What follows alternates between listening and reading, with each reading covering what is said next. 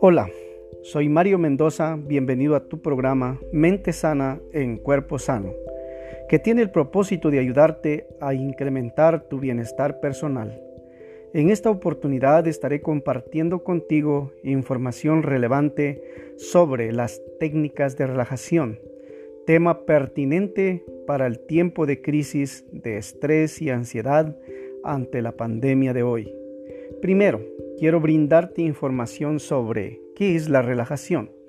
La relajación es probablemente la técnica que más se ha utilizado en las intervenciones psicológicas. El objetivo principal de la relajación es reducir el estado de activación fisiológica, facilitando así la recuperación de la calma, el equilibrio mental y esa sensación de paz interior que necesitamos ante las crisis. Probablemente te preguntarás, ¿qué experimenta una persona en estado de relajación? Pues déjame decirte que una persona en estado de relajación experimenta una respiración que es tranquila, profunda y rítmica, y una relajación muscular, un latido cardíaco rítmico y muy suave. Además, se reduce el nivel de ansiedad y aumenta esa sensación de paz, y equilibrio mental. Posiblemente habrás escuchado sobre alguna técnica de relajación, pero hoy quiero hablarte sobre la técnica de relajación progresiva de Jacobson.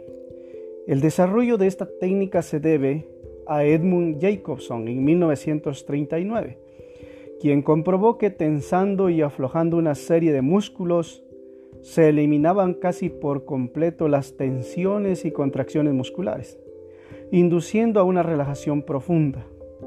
El procedimiento original de Jacobson tenía la característica de ser bastante extensa y llevaba bastante tiempo, en donde se utilizaban más de 60 ejercicios, pero hoy se utiliza un procedimiento más corto que consiste en practicar con 16 grupos de músculos.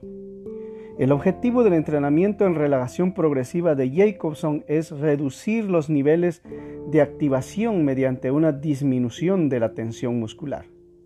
Bueno, ya te he dado información sobre la técnica, pero ¿cómo se ejecuta? Existen ciertas condiciones requeridas como ropa y lugar adecuados. Si es posible utilizar música de fondo de relajación.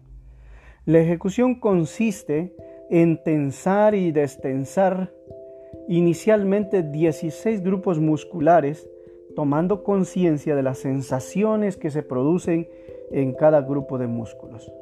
Veamos algunos ejemplos de grupos de músculos y cómo tensarlos y destensarlos. El grupo número uno es mano y brazo dominante.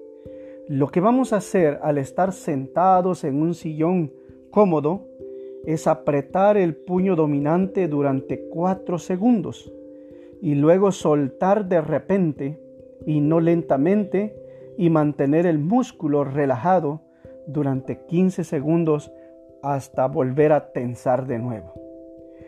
Luego continuamos con el grupo número 2, que es el brazo dominante, y debemos apretar el codo contra el sillón durante el tiempo ya indicado y así sucesivamente con los demás grupos de músculos que son los siguientes.